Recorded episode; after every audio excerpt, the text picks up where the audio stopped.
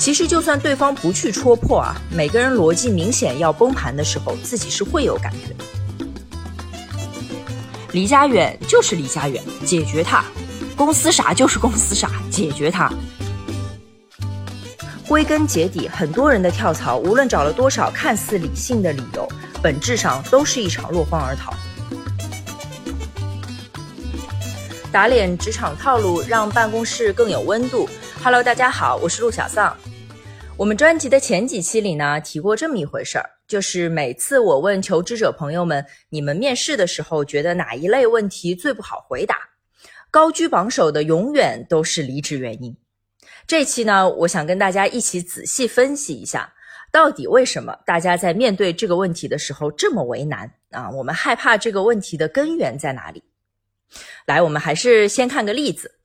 呃，是我曾经交流过的一位求职者朋友啊，我一个电话打过去啊，跟他没聊几句，我就发现呢，他其实一个月前刚刚跳过槽啊，现在又想走，这就属于解释离职原因的时候啊，最最不好解释的极端情况，我就产生了一些好奇心啊，我问他上次为什么跳槽呢？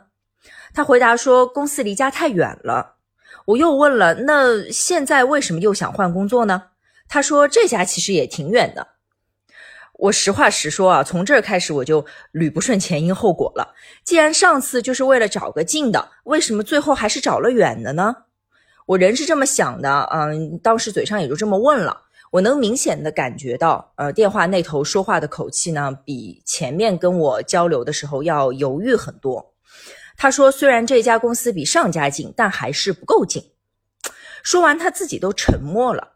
其实，就算对方不去戳破啊，每个人逻辑明显要崩盘的时候，自己是会有感觉的。然后呢，他就另起了一个话题，他主动告诉我，上一次换工作还有一个更重要的原因，就是他跟上一家的团队领导相处的不好。按我的理解，跳槽总该解决上回遇到的核心矛盾吧？所以我就问，那在现在公司跟新领导相处的怎么样呢？没想到他的回答是也不太好。这时候吧，前面那种尴尬的沉默就又出现了。他过了好一会儿才接着说：“这次一定要找一个好相处的领导。”呃，我问：“那我们怎么定义好相处呢？”电话那头到这里为止，基本上就无言以对了。如果这个对话发生在一场面试里，无论他离家远和跟领导处不好，到底是不是真实原因，是不是有其他难言之隐，只要他这么说了，逻辑就已经立不住了。面试官呢会立刻对求职者产生不信任的感觉，然后开始怀疑他的工作能力。可想而知，这样的面试是很难有好结果的。在上面那个例子里啊，我在电话这边的感受呢，就跟很多面试官事后给我的反馈是非常相似的，就是这个人说的跳槽原因逻辑不自洽，或者讲的再直白一点，他的离职动机经不起细问。在这个事情里面，我就在想啊，那经不起细问，求职这一方知不知道呢？我觉得很多朋友心里是知道的，正是因为都知道，所以才怕被问嘛。归根结底，很多人的跳槽，无论找了多少看似理性的理由，本质上都是一场落荒而逃。套用心理学和生理学的说法，战斗或者逃跑呢，都是人类机体的正常反应。但是逃跑是很难用三言两语在面试中就修饰成战斗的。我经常跟很多朋友分享，职场很宽容，大不了往下走或者原地踏步，只要你还愿意出售自己的时间和技能，工作机会总会有的。但从另一个视角看呢，职场也可以很严酷。但凡你心里还想着往上走，落荒而逃这种事，哪怕只有一次。思路不清楚啊，言行不一致，这些负面的标签就很难再撕掉了。逃跑是一个人面对困难的时候非常顺理成章的一种正常的反应。我们不是要否定这种反应，只是我们目前广义上的职场啊，更希望大家跳槽的行为呢是一种自发的战斗，而不是只想离开自己之前工作中的困境。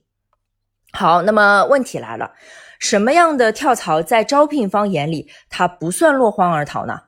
在回答这个问题之前，我想跟大家分享一下我自己啊，当初呃跳槽中的其中两次啊，我做这个跳槽决策的思路是什么样的。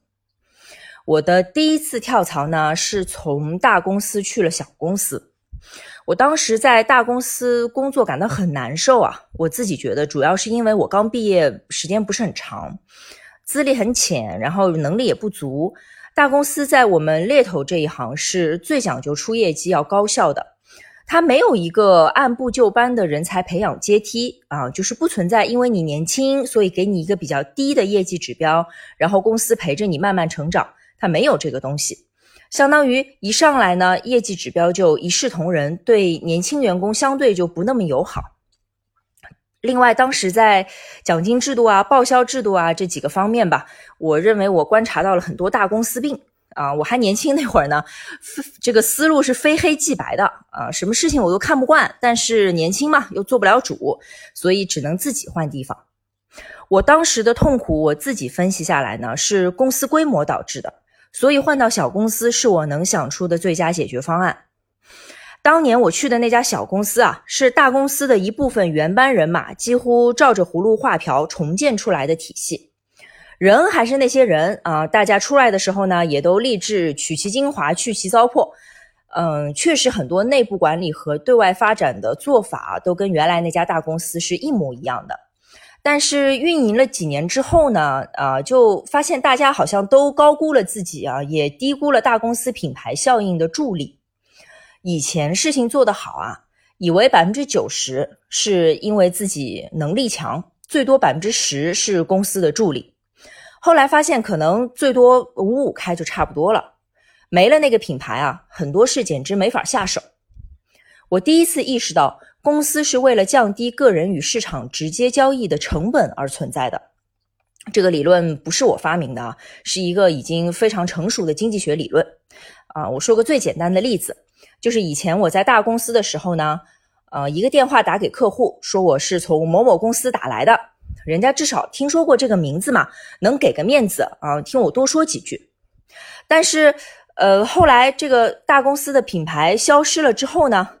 那天然的我就争取不到这几句话的时间了，很多生意从一开始就无从谈起，这就是我在小公司不得不面对的问题。大公司是可以帮助我降低交易成本的，那小公司在这方面的帮助就可以忽略不计嘛？我那个时候是没有本事跟市场直接交易的，所以就折中吧。我第二次跳槽就找了一个中型公司。这里我想专门讲一讲当时的一个情况啊。其实我在小公司的时候呢，跟领导相处的也不太融洽。比如当时有这么一个事情，有一天上午呢，啊，领导突然跟我说，下午叫我去拜访一个客户。可我那天穿的就不够正式呀，往那个行业的客户公司去呢，不太合适。我一下就特别接受不了，我心里觉得，你说这个事情又不是临时决定的，你昨天怎么不能跟我说一声呢？我今天早上就按照要拜访客户的标准来收拾自己，不好吗？我当下是很不高兴的。我我觉得，既然带团队啊，凡事应该更有规划，不能因为自己搞忘了啊，没有提前说，导致这种本来没必要发生的尴尬。但是仔细一想啊，这个事情既不是我的问题，也不是他的问题，是小公司运营到后来，大家都逐渐反应过来，很多事儿跟以前预想的太不一样了。所以业绩压力呢一天比一天大，而且也没有什么太好的解决方案，大家都很焦虑。那人家是团队领导呀，人家承受的业绩压力肯定比我更严峻。其实说实话，也大于他本人当时的承受能力了，他也非常难受。有时候在管理行为上不那么完美呢，这么一想，略有一些疏漏就很合理了啊，也不能对领导吹毛求疵嘛。所以我当时跳槽的时候啊，重点就有两个。第一个呢是找略有一点品牌效应的公司，就是咱们之前讨论的，稍微降低一点啊，我本人与市场交易的成本。一个呢是仔细观察未来领导的工作状态，在面试的时候就观察好，务必找一个各方面都比较均衡的啊，自己状态也不错的，这样呢就可以避免将来的很多问题。这就是避免落荒而逃的方式。每一次换工作，你都要很清楚你瞄准的是什么问题。并且最终的结果至少得是有所改善。正因为我听过各位求职者朋友曾经和现在的复杂处境啊，所以我选择分享自己的经历啊，借此也表达一下对各位种种迫不得已的理解和尊重。但我坚信啊，负面情绪是可以被分析的，搞清楚到底是为了什么而痛苦，去解决它就好了。无论这个核心原因是什么，千万不要兜圈子，企图无视它。比如前面那位朋友，如果真的是因为跳槽之后遇到了什么不好说的事儿、难言之隐，比如说职场性骚扰之类的，所以才急于再次跳槽，也要在面试的第一时间就说出来。你说出来了，将来的雇主才会明白你这个艰难的决定完全站得住脚。或者倒过来说，根本接受不了你真实想法的雇主呢，也不是真正适合你的。不如就在最开始的阶段发掘，然后不要再浪费彼此的时间。关于跳槽啊，如果实在是不高兴呢，就要去解决问题。离家远就是离家远，解决它；公司傻就是公司傻，解决它。如果你痛苦的真正根源啊是行业的性质或者自己工作的核心，那你就要三思了，别跳起来就逃跑。比如说啊，你干的是财务，但你特别讨厌处理数字。这就显然不是换一家公司继续做财务能解决的问题。每一次跳槽都应当是一次对市场的冲锋，是战斗，不该是逃跑。以上就是我在做猎头的第十年对跳槽本质的理解。喜马的职场季活动还在继续，有兴趣的朋友们可以继续关注一下。好，我今天想分享的内容就到这里，感谢大家的时间，我是陆小丧，我们下期节目再见。